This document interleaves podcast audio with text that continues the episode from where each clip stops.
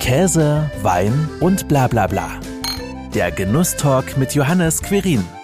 Aber das sind so die zwei wichtigsten Punkte, Härtung und Schliff, die für das Messer grundlegend wichtig sind. Alles andere ist nice to have, sag ich mal so. Trotz des passenden Nachnamens hat es bei meinem heutigen Gesprächspartner nicht mit dem eigentlichen Berufswunsch geklappt. Julian Schmidt macht trotzdem zumindest ein Hobby daraus und gründete schließlich mit vier weiteren Freunden die Saarlandschmiede. Seit 2018 entstehen in der eigenen Schmiedewerkstatt saarländische Messer für Küche, Tisch und Freizeit. Julia nimmt uns heute mit an den Amboss und erzählt, wie ein Messer entsteht, worauf es beim Schmieden ankommt und was ein gutes Messer ausmacht. Hi Julian, schön, dass du da bist. Hallo Johannes, danke für die Einladung. Ja, bei deinem Nachnamen, ich habe es ja schon eingangs erwähnt, ist es ja eigentlich gar kein Wunder, dass du Schmied werden wolltest. Eher ein seltener Berufswunsch. Ja, ist leider auch ein ausgestorbener Berufswunsch. Ne? Also es gibt ja nur noch ganz wenige hauptberufliche Messerschmiede äh, oder Messermacher und äh, ja, es war mir leider nicht vergönnt und da habe ich gedacht, dann mache ich es trotzdem und bin jetzt seit äh, 15 Jahren mit Messern äh, am Werkeln und äh, mache seit äh, knapp 10 Jahren Messer selber und wie gesagt, seit vier Jahren sind wir hier in größerer Belegschaft unterwegs. also ist eigentlich alles nur daran gescheitert, dass es keine Ausbildungsstelle in irgendeiner Art und Weise gab. Ne? Also es gibt schon noch ein paar, die ausbilden, die sind aber für mich sehr weit weg gewinnen. Und mit 19 hatte ich natürlich jetzt auch nicht den Arsch nach Hose, dann jetzt zu sagen, okay, ich äh, gehe jetzt 5, 6, 700 Kilometer woanders hin und äh, ja, dann äh, ist der Beruf flach gefallen. äh, und deshalb machen wir es als Hobby und äh, das relativ erfolgreich in den letzten Jahren. Ja, und du hast ja schon gesagt, du hast es im Endeffekt ja weiter verfolgt, hobbymäßig geschmiedet. Wie war so denn dann der Anfang? Wie muss man sich das vorstellen? Alles selbst beigebracht hast du dir das? Bist also ein kompletter Autodidakt oder hast du auch entsprechend irgendwelche Kurse besucht?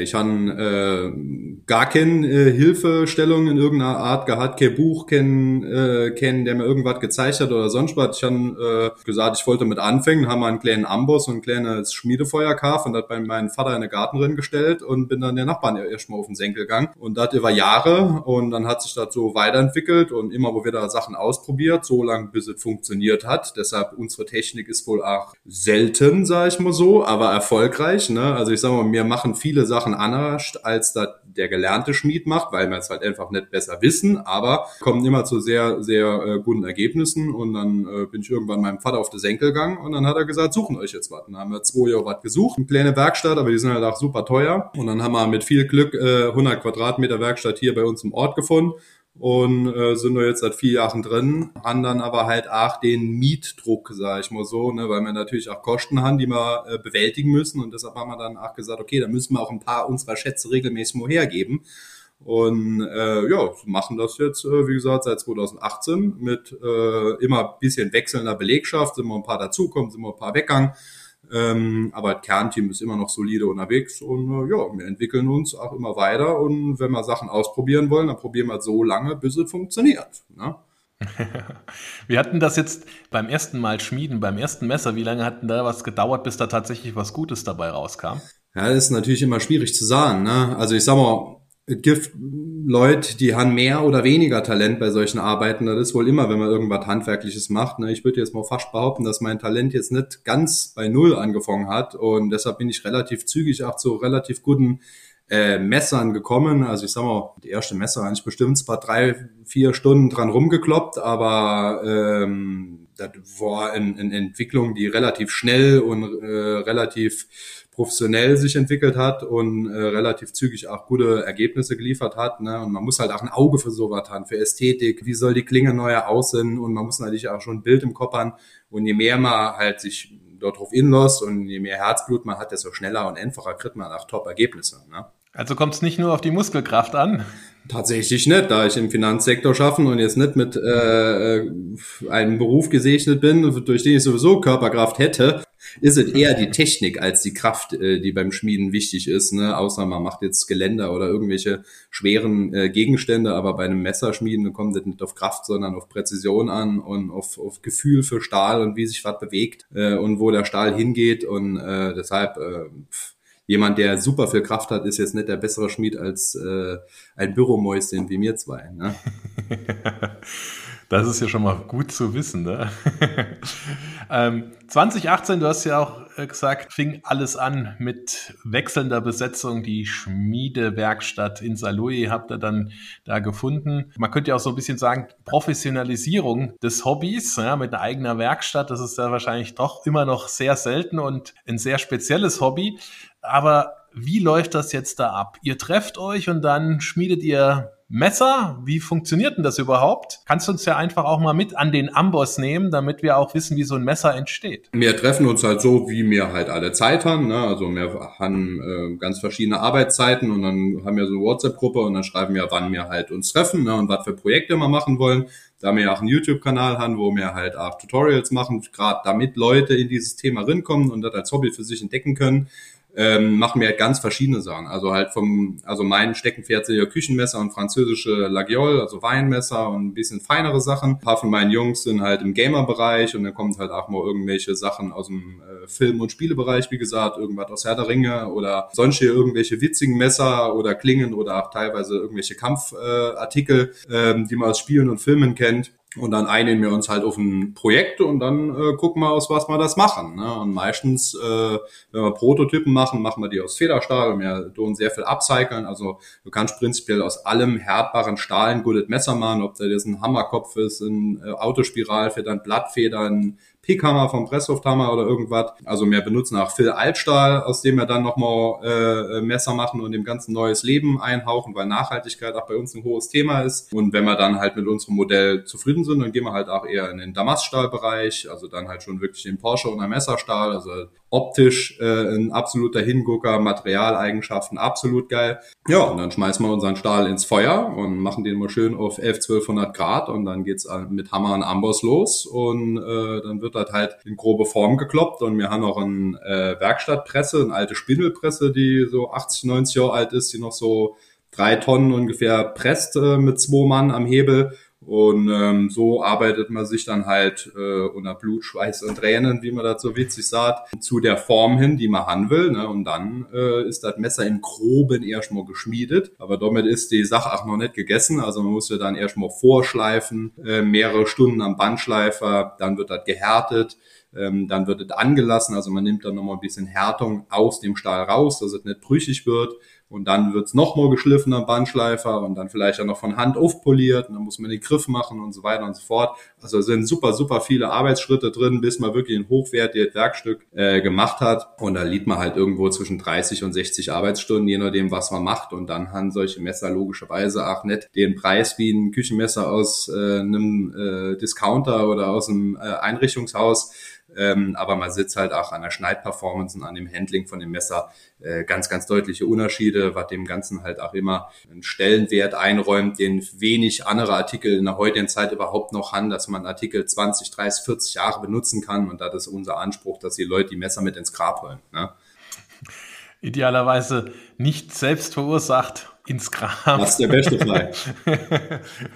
Weil die schneiden natürlich auch ganz schön, ne? Also sind super scharf. Ja, also wir haben 5000er Schliff drauf bei den normalen Messer, also wie beim äh, Sandpapier, die Körnung ist hier halt 5000, also ganz, ganz fein, ne? Und dann zieht man das neue nochmal über dem Leder ab ähm, und bricht dann noch die letzten äh, feinen Kanten und dann kann man halt auch Schneidperformance erreichen, die kein industrielles Messer irgendwie erreichen könnte. Ähm, Emo halt, weil die Stahlqualität eine ganz andere ist. Ne? Heute sind ja Messer hauptsächlich aus Edelstahl, also aus rostfreiem Stahl. Da, dadurch ist ja ein niedrigerer Kohlenstoffanteil drin. Das heißt, die Messer können auch nicht so hart werden. Das heißt, man kann jetzt zwar sehr scharf schleifen, aber der Schliff hält nicht so lange. Und bei unseren Messern oder den Messern aus der Branche, aus den äh, von den ganzen Messermachern und Schmieden in Deutschland und Europa, die es hier gibt, ähm, sind das immer Hochleistungskohlestähle oder Kohlenstoffstähle, ähm, die halt einen sehr hohen Härtegrad erreichen. Und deshalb äh, kann man doch halt auch mit ganz anderen Schliffvarianten arbeiten, ob das ein einseitiger japanischer Schliff ist, das ist so das Schärfste, was man machen kann im Endeffekt, oder einen ganz normalen europäischen Schliff, der aber auch super leistungsfähig ist. Und dann hat man halt auch netter Problem, dass man seinen Schnittgut, also seinen Tomaten zerdrückt oder so, sondern ordentliche, saubere Schnitte hinmachen kann, auch wenn das Obst alt und brattelig ist oder äh, das Gemüse schon angeknatscht ist das ist dem Messer relativ wurscht egal. Und man kann halt ganz anders damit arbeiten und hat auch viel mehr Spaß beim Kochen. Ne? Und so da mir halt, ja, bisschen einer Nachhaltigkeit schaffen, bisschen halt auch die Leute wieder in die eigene Küche locken, ähm, weil man halt auch nur mal Spaß äh, beim Schaffen hat und auch Spaß beim Kochen hat und dann natürlich auch sich mal das eine oder andere Stück gutes Fleisch oder hochwertigen Fisch holt, damit man halt das Messer auch mal dort dran ausprobieren kann und dann halt nicht auf die Discounter-Ware zurückgreift. Ne? Das ist alles so ein bisschen Hintergrund von uns. Also wir versuchen da halt, dass die Leute äh, super glücklich sind mit ihren Sachen, äh, hochwertige äh, Messer von uns haben und die, wie gesagt, im besten Fall das einzige Messer in der Küche am Schluss ist oder mehrere von uns, ist jetzt auch kein Drama, ne? Aber dass die Leute halt äh, weggehen, auch von diesem äh, Wegwerfgedanken, äh, den man leider bei Messern hat, wie bei Klamotten oder bei allem anderen auch. Ne? Also das heißt, euer Messer wird quasi fast nicht stumpf, wenn es richtig behandelt wird. Genau, also die werden natürlich auch irgendwann mal stumpf, ne? je nach Benutzung sowieso. Ne? Also wenn man natürlich dauernd auf Knochen rumhacken tut oder sowas, natürlich wird das Messer dann auch mal stumpf, ne? aber nicht so stumpf wie ein industrielles Messer. Die werden ja äh, in der Regel am Band oder mit einem relativ groben Stein scharf geschliffen. Dann teile ich die stumpfen auch relativ schnell ab. Ne? Dann werden sie falsch gepflegt, Spülmaschine oder halt ja, auf Glasbrettcher schneiden. Das ist alles pures Gift für jedes Messer ähm, und äh, ein hochwertig handgeschmiedetes Messer, dann zieht man dann nochmal drei Minuten über am Wasserschleifstein oder am Ölschleifstein äh, alle paar Jahre mal ab und äh, dann ist das Ding nochmal alle scharf und dann kannst du dich auch mit rasieren, wenn es Sinn muss. Ähm, also das ist halt ein, ein Messer, das auf Dauer scharf bleibt und auch relativ einfach nachzuschärfen ist, wenn man jetzt nicht an äh, irgendeinem groben Wetzstahl äh, versucht, ne, sondern dann halt auch sagt, okay, ich kaufe mir jetzt mal für 40, 50 Euro ordentlichen Schleifstehen, den hat der Privatmensch Leben lang. Bei uns hält so was drei Monate, weil wir halt dementsprechend viel Messer logischerweise erschleifen. Bisschen, äh, bisschen Pflege muss man drin investieren, aber dann hat man sein Leben lang Spaß mit so einem Messer. Das ist einfach andere Qualität. Pflege, gutes Stichwort. Wenig Pflege nehme ich aber auch an. Ne? Einfach bisschen fließend Wasser abtrocknen und fertig. Oder was kann man sonst noch machen?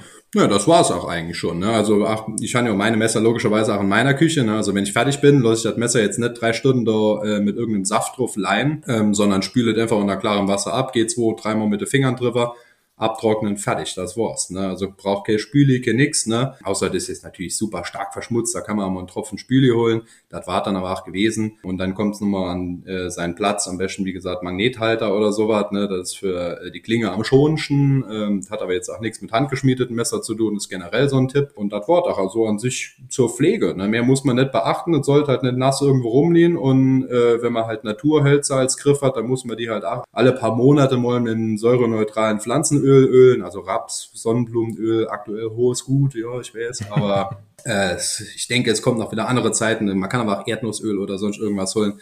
Ähm, da ist noch ein bisschen Pflege für Holz, aber das war es auch gewesen. Also super pflegeleicht, äh, man muss nicht viel beachten, außer, wie gesagt, nicht auf Glasbrettchen schneiden und nicht in die Spülmaschine schmeißen, da kann eigentlich nichts schiefgehen. Und wie komme ich jetzt an ein Messer von euch? Wie läuft das ab? Ich bin ja schon glücklicher Besitzer. Ich habe mir eins äh, gegönnt, was, was schon fertig geschmiedet ist, aber normalerweise ist das ja eher auf Bestellung. Ja, also wir machen sehr viel Bestellungsarbeit, weil wir halt ähm, ja keinen äh, Shop oder ein Geschäft oder irgendwas haben und das natürlich auch nur hobbymäßig machen und unsere Messe ja eigentlich nur verkaufen, damit wir unsere Kosten decken können. Ähm, aber man kann die entweder bei uns äh, über Instagram-Nachrichten, ne, also wenn wir dann halt, äh, wenn wir ein Messer posten und das gefällt eben, wer zuerst kommt, mal zuerst ähm, oder halt über unsere Website www.saarland-schmiede.de.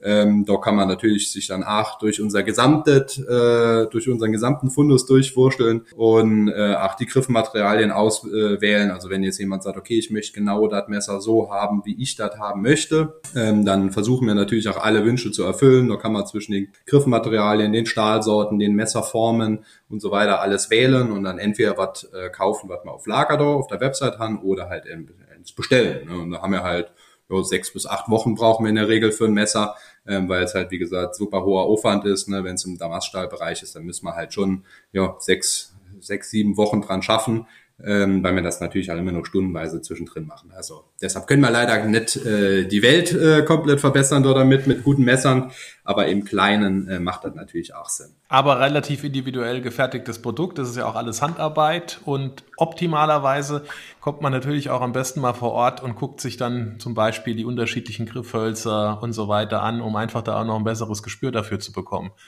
Ja, also so machen wir das auch in der Regel für die Leute, die bei uns aus dem Umkreis sind. Ne, die können dann vorbeikommen, machen wir mit denen was ab. Und ähm, wir haben halt äh, unsere festen Messerformen, die wir als äh, Modelle entwickelt haben. Da kann man jetzt zum Beispiel sich die angucken, kann sagen, okay, ich möchte die Klinge, dann in unserem Griffhundus äh, spezielles Holz oder ein Epoxid-Verbundstoff äh, oder irgendwas auswählen und dann sagen, okay, ich hätte das gern äh, als Griff und dann passen wir halt die Griffform auch an äh, die jeweilige Hand an und können dann halt auch auf Extras ingehen, was du halt im Geschäft nicht hast. Ne? Also wir können halt äh, ganz easy mit den Leuten bestimmen, okay, das soll äh, blank geschliffener Damast sind, da soll hinten am Rücken noch Schmiedehaut äh, sein, also so eine graue Schicht, die super optisch aussieht, ähm, oder Mosaiknieten im Griff oder was das Herz begehrt. Also wir haben da keine Grenzen und wenn die Leute vorbeikommen, ist das für uns immer einfacher und wir sehen nach die Hände von den Leuten und dann hat man neu auch ein Messer, was wirklich zu einem passt. Sind denn eure Messer auch bereits in den zahlreichen saarländischen Sterneküchen im Einsatz? Leider noch nicht. Ähm, also es gibt ein paar Sterneköche, die uns im Schirm haben, äh, aber die haben noch nicht zugeschlagen. Ich finde das zwar frech, aber das ist so. Ne? Also wir haben äh, schon einige ähm, Köche, die jetzt keine Sterne haben, die unsere Messer haben ähm, und für Privatpersonen halt. Aber Sterneköche, die zieren sich noch ein bisschen. Ja, wird's mal Zeit. Ich da werden wir auch. mal Druck ausüben müssen. ja, also ihr macht ja nicht nur Messer, sondern ihr bietet ja auch entsprechend einen Schmiedekurs an. Also man kann quasi, ich sag mal, nicht direkt ein Meister werden, aber zumindest mal ein Messerschmied-Lehrling in euren Kursen. Wie läuft denn das ab bei so einem Kurs, wenn ich den buche? Also unsere Kurse sind ein bisschen anders als die Kurse bei anderen Schmieden. Ne? Ähm, also ich kenne das Angebote der anderen Schmiede, zum Beispiel zwei Tage, das ist meistens äh, sehr, sehr professionell alles gemacht. Ähm, die Leute machen doch halt tatsächlich gar nicht so viel selbst äh, oftmals. Und das ist halt nicht unser Weg. Also wir wollen wirklich, dass die Leute 99 Prozent, äh, wenn die handwerklichen Fähigkeiten nicht hergehen, das selbst machen. Das heißt, die kommen vorbei, die kriegen von uns ein richtig großes Stück Stahl, aus dem sie halt äh, mit ihrer kompletten reinen eigenen Kraft äh, das Messer rausarbeiten äh, müssen. Wir stehen halt neben dran und erzählen und helfen, äh, wenn was schief geht oder so. Aber wir wollen halt wirklich, dass die Leute ein Erlebnis haben und auch wirklich neuer sagen können, okay, das doch ein wirklich ich gemacht und nicht das hat zur Hälfte der Schmied gemacht, der den Kurs betreut. Ähm, und da wir halt ein junges Team sind und halt auch ein junges Publikum äh, auf unseren Social Media Plattformen haben und auch die meisten Menschen, die bei uns kommen, sehr jung sind, also irgendwas zwischen 20 und 40, 45 in dem Alter, machen wir natürlich auch zwischendrin noch so ein paar Events während dem Kurs. Ne? Also wir kochen erstmal immer geil für die Leute, also ist alles all-inclusive. Und dann bereiten wir die Leute natürlich auch aufs Leben vor. Ne? Also wir machen mit denen Messer werfen, Bogenschießen, was man halt so machen kann, Mofa fahren zwischendrin, ne, wenns Wetter zulässt. Also ist kein reiner Schmiedekurs in dem Sinne, sondern ist im Endeffekt wie so ein Erlebnistag für Erwachsene. Ne? Also wie das Bällebad für Kinder ist das doch für Erwachsene. Und am Ende hat man dann sein eigenes Messer. So sieht's aus. Ne? Also bis jetzt war auch noch keiner unglücklich gewinnt mit seinem Messer. Die meisten Leute han, äh, suchen sich dann entweder einen Schablon bei uns aus von unseren Formen oder wissen, okay, ich möchte das so und so machen und merken dann, okay, wenn man wirklich von Hand schmiedet, das Messer entwickelt sich während der Fertigung in eine eigene Richtung und hat neu vielleicht auch eine nur ähnliche Form zu dem ursprünglichen Plan. Und dann haben die Leute das in der Hand und dann sehen die, ah, okay, das ist eigentlich geiler als mein Plan war. Ich lasse das so oder ich verändert noch so und so. Und dann kommen halt so krasse Unikate bei raus, die man gar nicht nachmachen könnte, weil es halt aus der Hand des Teilnehmers äh, entstanden ist ne, und dem seine Ideen äh, doch voll mit einfließen und dann ist es zwar am Schluss ein Küchenmesser, sieht aber komplett anders aus als ursprünglich geplant. Aber die Leute sind immer super glücklich damit. Und ihr schreitet ja, du hast es ja gesagt, eigentlich nur dann ein, wenn es vielleicht kurz vor einer Katastrophe steht, ne? Ja, also wenn wir jetzt sehen, dass einer gar nicht klarkommt, ne, ähm, dann, also hatten wir Legends auch, wo ein junger Mann, er hat zwar handwerkliches Talent gehabt, aber er hat, er hat, wir haben aneinander vorbeigesprochen. Es, es sollte nicht dahin gehen, wo er hin wollte. Und dann springen wir natürlich auch hin und helfen mal ein bisschen. Aber wir wollen halt wirklich, dass die Leute wirklich großteils das Ding selber machen und mir so wenig wie möglich helfen müssen, weil, wie gesagt, wir wollen ja Leute erstmal für das Hobby begeistern und danach neuer, dass die Leute sagen können, das er nicht wirklich selber gemacht. Und da ist uns halt ein Anliegen, ähm, weil ansonsten können die Leute auch ein Messer kaufen, wenn sie die Hälfte, die, die Hälfte der Zeit neben dran stehen und zugucken. Ne?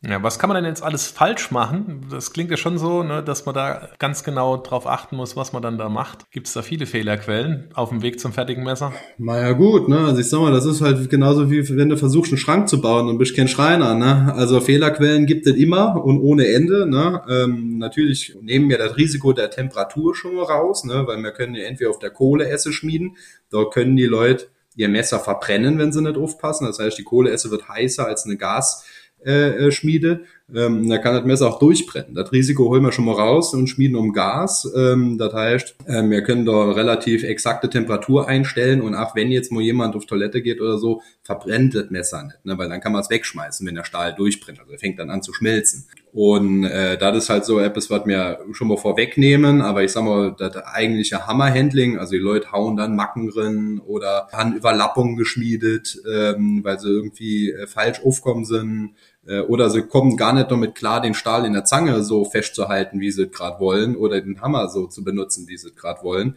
Und äh, deshalb gibt es tausend Sachen, die passieren können äh, oder noch nie einen Flex in der Hand gehabt äh, oder noch nie mit Schleifpapier gearbeitet. Also sind manchmal ganz einfache Sachen, die die Leute vor Probleme stellen und wir lösen das dann einfach. Lösungsorientiertes Schmieden, das klingt doch wirklich wunderbar und letzten Endes jeder, der dann dran teilnimmt, du hast es gesagt, hat am Ende ein Messer, mit dem er dann auch wirklich zufrieden ist. Ich habe ja auch schon einige Ergebnisse gesehen. Wer bei Insta euch folgt, der sieht das Ganze dann auch entsprechend.